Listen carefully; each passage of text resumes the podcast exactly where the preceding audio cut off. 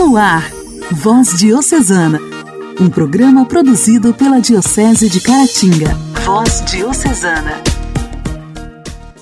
Olá, amigos! Em sintonia com o programa Voz Diocesana. A paz de Cristo esteja com você. Estamos começando neste momento o nosso programa de evangelização e desde já quero agradecer a sua companhia. Sejam bem-vindos!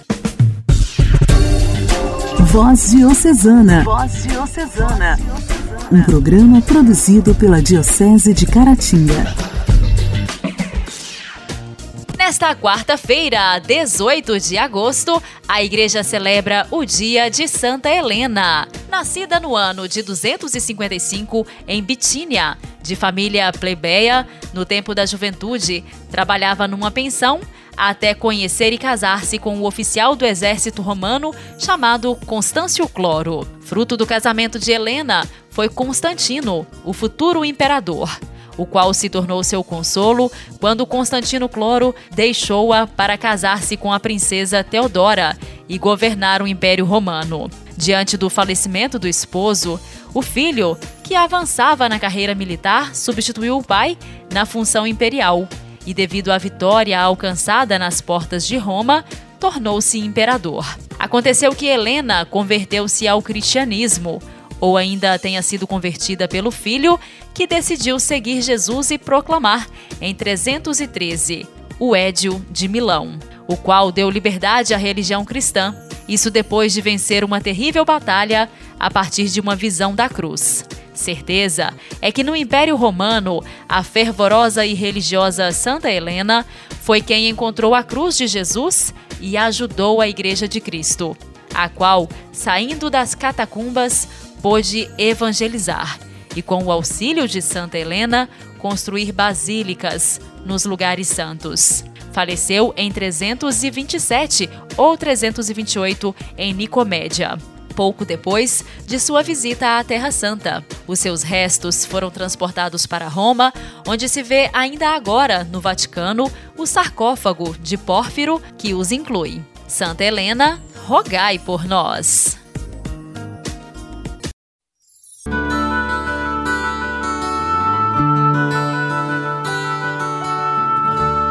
Quando a dor doeu demais eu gritei teu nome santo quando me faltou a paz. Eu gritei teu nome santo. Disse ao Pai que tu mandaste que eu falasse no teu nome cada vez que eu precisasse, cada vez que eu precisasse de um favor. Disse ao Pai que tu mandaste que eu falasse no teu nome. Cada vez que eu precisasse cada vez que eu precisasse de um favor. Nome santo tens Jesus, nome santo que liberta. Quantas vezes me ajudou, quantas vezes me elevou, quantas vezes me salvou. Nome santo tens Jesus, nome santo que liberta. Quantas vezes me ajudou, quantas vezes me elevou, quantas vezes me salvou.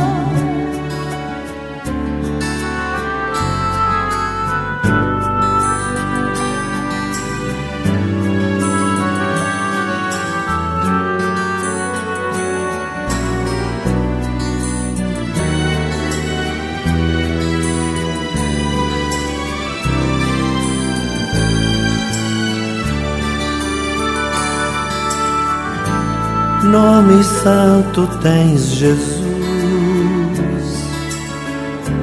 Nome santo que liberta. Quantas vezes me ajudou, quantas vezes me elevou, quantas vezes me salvou. Nome santo tens, Jesus. Nome santo que liberta. Quantas vezes me ajudou, quantas vezes me elevou, quantas vezes me salvou.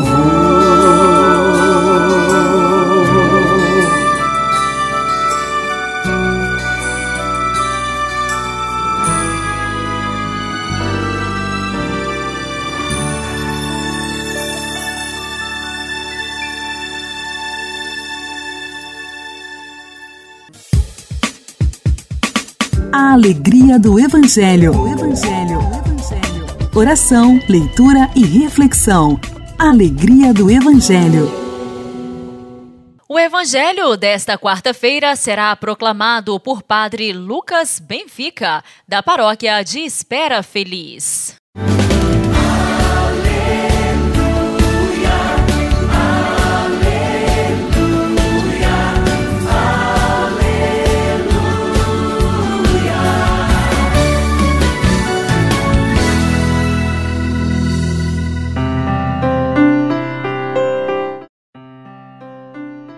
Proclamação do Evangelho de Nosso Senhor Jesus Cristo, narrado por São Mateus, capítulo 20, versículos de 1 ao 16. Naquele tempo disse Jesus aos seus discípulos esta parábola: O reino dos céus é como a história do patrão que saiu de madrugada para contratar trabalhadores para sua vinha.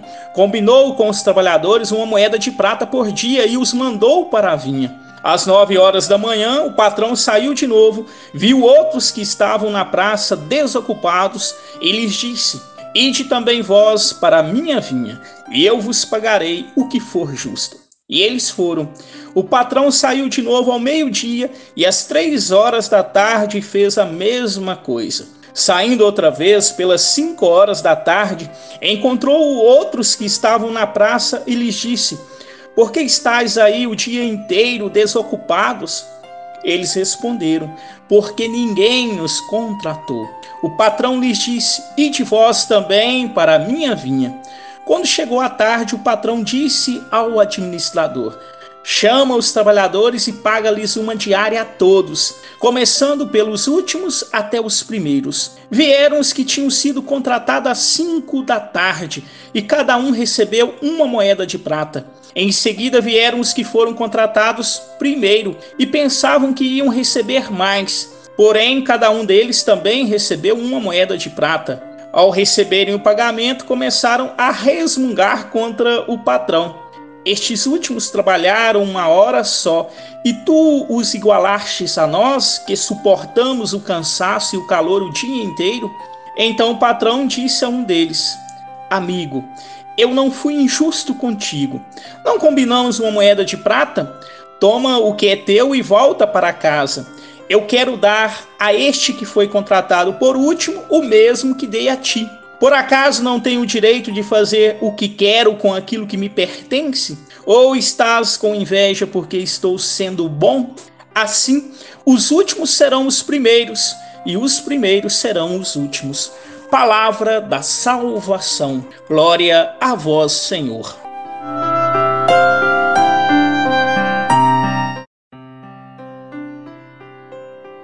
Prezados irmãos e irmãs, o Evangelho nos leva a refletir novamente sobre a igreja, na qual somos convidados a trabalhar, e nos responde qual será o critério de Deus no pagamento pelo trabalho realizado.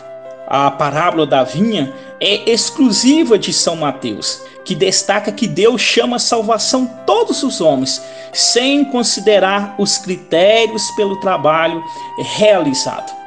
Um patrão contrata trabalhadores para sua vinha em vários momentos. No final do dia, paga uma diária completa a todos. Os primeiros murmuram, reclamando indignados, Eles trabalharam apenas uma hora e tu os igualastes a nós? Esses murmuradores eram os escribas e fariseus que confiavam em seus créditos. Queridos irmãos e irmãs, Deus não é um negociante que contabiliza os critérios dos homens para depois lhes pagar conforme a quantia produzida. Esta parábola quer dizer para o evangelista Mateus, que escrevia para os judeus convertidos ao cristianismo, os primeiros trabalhadores chamados eram os cristãos oriundos do judaísmo. Os últimos eram os não-judeus, isto é, todos os homens. Para Deus não há judeus ou gregos, escravos ou livres, cristãos da primeira ou da última hora. E para nós, Cristo continua convidando: Ide também vós para a minha vinha. Muitos ouviram o chamado de Deus logo no alvorecer de sua existência, outros escutaram este apelo no vigor da juventude, outros apenas na idade madura, já bastante avançada. Querido irmão, querido irmão, importante é saber que Deus não quer ninguém desocupado. Continua nos convidando, ide também vós para a minha via. Qual será a nossa resposta ao chamado de Deus? Qual é o nosso lugar na vinha do Senhor? Que a palavra do Senhor, contida na Bíblia, ilumine sempre o nosso trabalho na vinha do Senhor. Enviai, Senhor, operários à vossa messe, pois a messe é grande e poucos são os operários.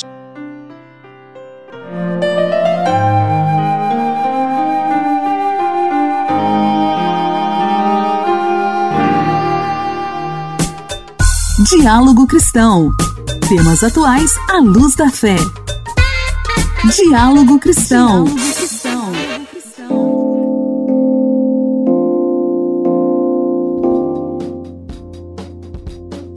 A disseminação da variante Delta da Covid-19 provocou um questionamento sobre a eficácia de algumas vacinas e também sobre a possibilidade de uma terceira dose ou de uma dose de reforço do imunizante. Esse foi o tema do debate da Comissão Temporária da Covid-19 no Senado, realizado na última segunda-feira. Aqui no quadro Diálogo Cristão, vamos ouvir mais informações de como foi esse debate com o repórter Leandro Martins. Os casos de contaminação pelo coronavírus por pessoas com o ciclo de vacinação completo chamam a atenção de parlamentares e especialistas. A secretária extraordinária de enfrentamento à Covid-19 do Ministério da Saúde, Rosana Leite Melo, ressaltou a marca de 200 milhões de doses já distribuídas no país e afirmou que é possível que haja a necessidade de uma dose de reforço da vacina ou de uma terceira dose. Segundo ela, o Ministério da Saúde tem estudos em andamento para saber que decisão tomar e sobre qual imunizante seria o mais adequado. O que nós sabemos, os dados que nós temos, que em determinadas faixas etárias, determinados imunizantes realmente está diminuindo essa proteção. Temos alguns estudos preliminares, já estamos tomando decisões a nível de gestão. Segundo a diretora da Anvisa, Meiruzi Freitas, vários países estão conduzindo estudos sobre uma terceira dose da vacina contra o coronavírus, e alguns até já estão aplicando a dose extra de imunizantes na população. Meiruzzi informou que a Anvisa está atenta às discussões fora do Brasil sobre a necessidade de mais uma dose. Sobre o contexto do, do, cenário internacional, a Anvisa faz parte da rede de reguladores internacionais, vem discutindo com todas as autoridades que têm similaridades de medidas sobre o comportamento das vacinas, o monitoramento quanto à segurança e eficácia e também frente ao cenário das novas variantes. Meiruzzi Freitas citou a Espanha, que pesquisa a eficácia de aplicar vacinas com tecnologias diferentes em um mesmo paciente, embora o país ainda siga aplicando a segunda dose com o mesmo imunizante. Segundo Meiruzzi, em países como o Reino Unido, a Austrália e a Alemanha, estudos sobre a aplicação de imunizantes diferentes apontam para a necessidade de doses de reforço somente em condições especiais, como para pacientes de câncer, por exemplo, que têm a imunidade reduzida. Também participou da audiência a pesquisadora da Fiocruz, Margarete Dalcomo, que acredita que a variante Delta tem grandes chances de se tornar prevalecente em várias regiões do país. Somente no Rio de Janeiro, a pesquisadora, que também é médica, disse que já é possível perceber aumento de hospitalização de idosos com o ciclo de vacinação completo, assim como profissionais de saúde. Igreja, Igreja em Ação. Formação, CNBB, notícias, Vaticano, diocese, não paróquia, a minha Igreja fé. em Ação. Igreja em Ação. Último dia 15, foi realizada na paróquia São Judas Tadeu, bairro Limoeiro, em Caratinga, a cerimônia de ordenação presbiteral de quatro diáconos para a Igreja Particular de Caratinga. Hoje, no quadro Igreja em Ação, o nosso convidado é Felipe Carlos Gonçalves, que está cursando o segundo ano de filosofia. Ele fez um resumo para gente de como foi esta cerimônia ouvintes do nosso programa A Voz Diocesana, saúde e paz. Realizou-se no último domingo, dia 15, na paróquia São Judas Tadeu, bairro Limoeiro, a ordenação presbiteral de quatro diáconos para a nossa igreja particular de Caratinga. São eles Bismarck Maciel de Oliveira, Douglas Ferreira Leite, Fernando Lopes Martins e Rodolfo Rodrigues Luna. A cerimônia foi restrita devido à pandemia do coronavírus, participando somente o clero diocesano, algumas religiosas, seminaristas e demais leigos e leigas, bem como alguns familiares dos ordinandos. Dom Emanuel Messias de Oliveira, em sua homilia, recordou a caminhada percorrida pelos ordinandos desde os encontros vocacionais percorrendo todas as etapas da formação: propedêutico, filosofia e teologia. São oito anos de lutas e de resposta diária ao chamado de Deus. É um dom inefável da misericórdia divina. O reverendíssimo bispo ainda frisou que os novos padres agirão em persona Christi, ou seja, na pessoa do Cristo distribuindo os divinos sacramentos ao povo santo de Deus. Lembrou aos diáconos que a vocação não se restringe a cuidar somente das almas, mas do ser humano num todo, em todas as suas dimensões, pois Deus quer, através de seus ministros e de sua força poderosa, fazer uma nova criatura, edificando homens novos ao final de sua reflexão, transmitiu algumas recomendações aos ordinandos. Disse que não poderiam ir para a missão confiando em suas próprias forças. Citando Santo Agostinho, os exortou: Façam tudo como se tudo dependesse de vocês e confiem totalmente como se tudo dependesse de Deus. Lembrou-os para que sejam homens de oração contínua, estando a cada momento ligados a Deus na intimidade do Senhor. Insistiu para que eles não se esqueçam dos pobres, tratando-os com respeito, pois o pobre é a presença prometida de Jesus. Seja a Eucaristia a fonte inesgotável de energia e vida na caminhada ministerial. Não neguem jamais uma bênção a quem lhes pede, nem adie, na medida do possível, um pedido de confissão ou unção dos enfermos. Tenham um tempo para vocês, o descanso é essencial para o bom desenvolvimento do trabalho apostólico. Tire umas férias todo ano, frisou nosso bispo Dom Emanuel.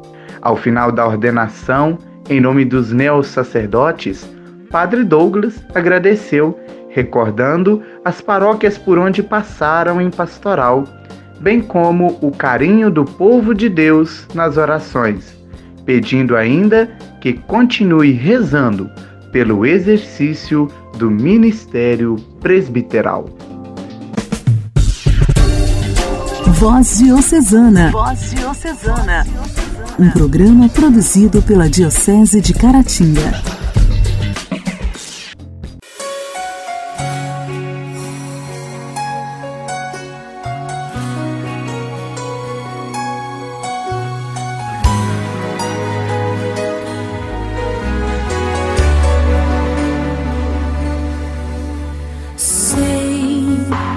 que confiam no Senhor revigoram suas forças, suas forças se renovam.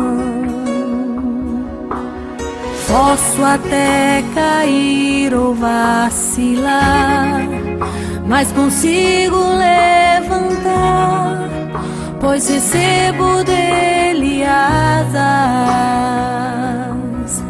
E como águia, me preparo pra voar.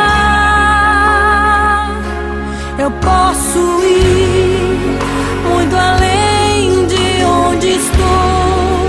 Vou nas asas do Senhor. O teu amor é o que me conduz. Posso voar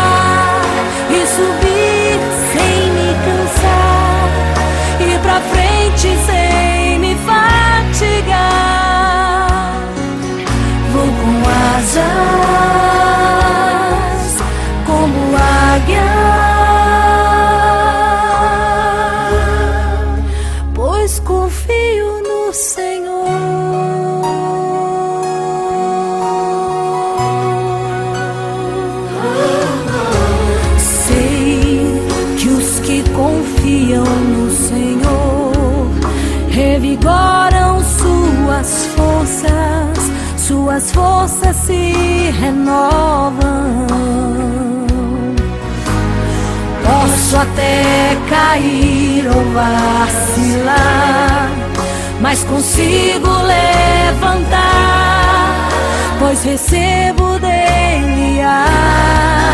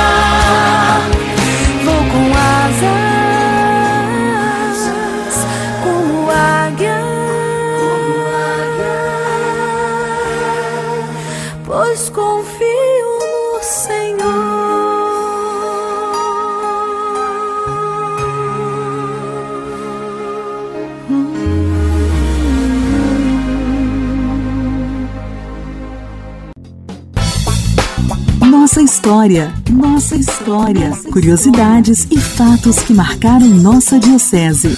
Nossa história.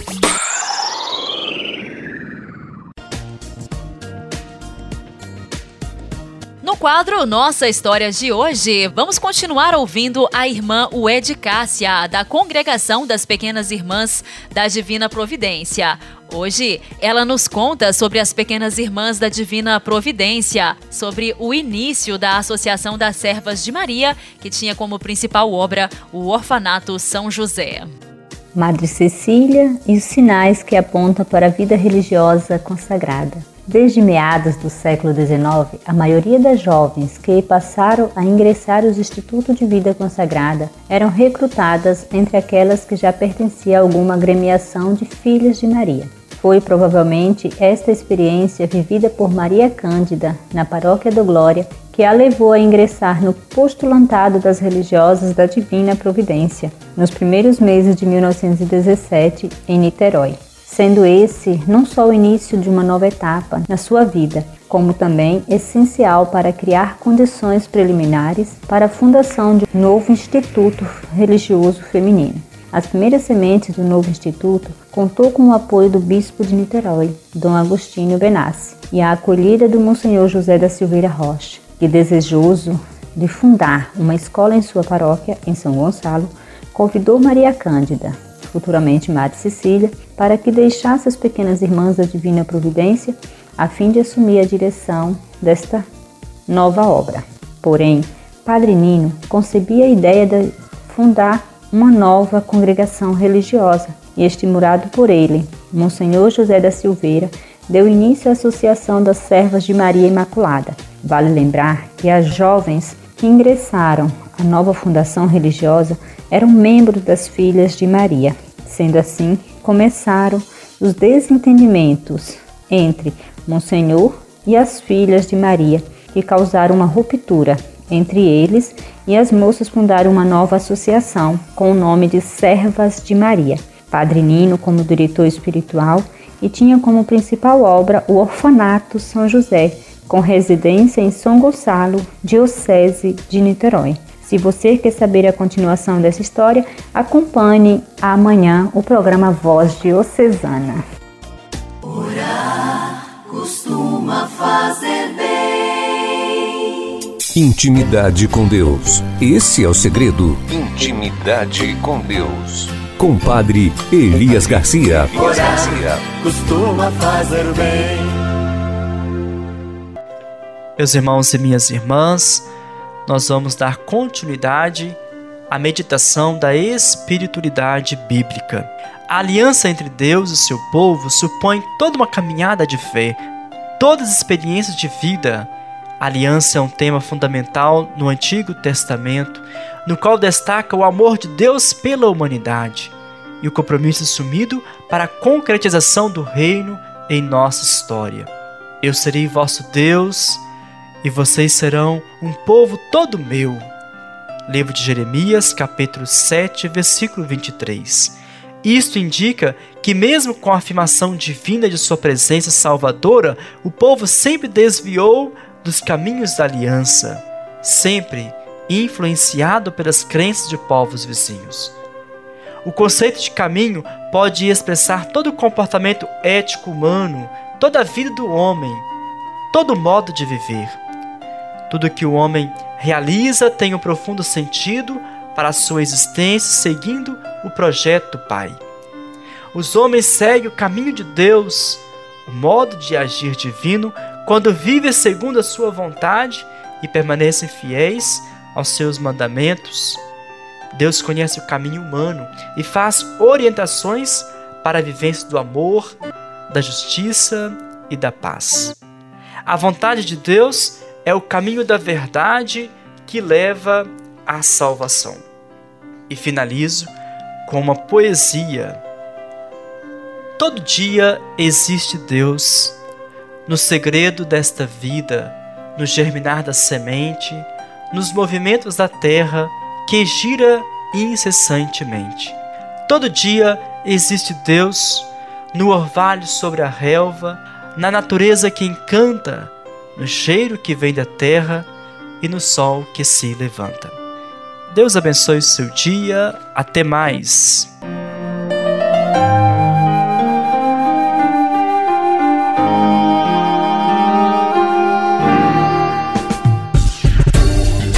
Voz Diocesana. Voz Diocesana. Um programa produzido pela Diocese de Caratinga. Amigos, o programa Voz Diocesana desta quarta-feira está terminando. Muito obrigada pela sua audiência. Amanhã, se Deus quiser, estaremos de volta aqui pela sua rádio preferida, no mesmo horário. Continue sintonizados. Até lá! Você ouviu Voz Diocesana, um programa da Diocese de Caratinga. Voz Diocesana.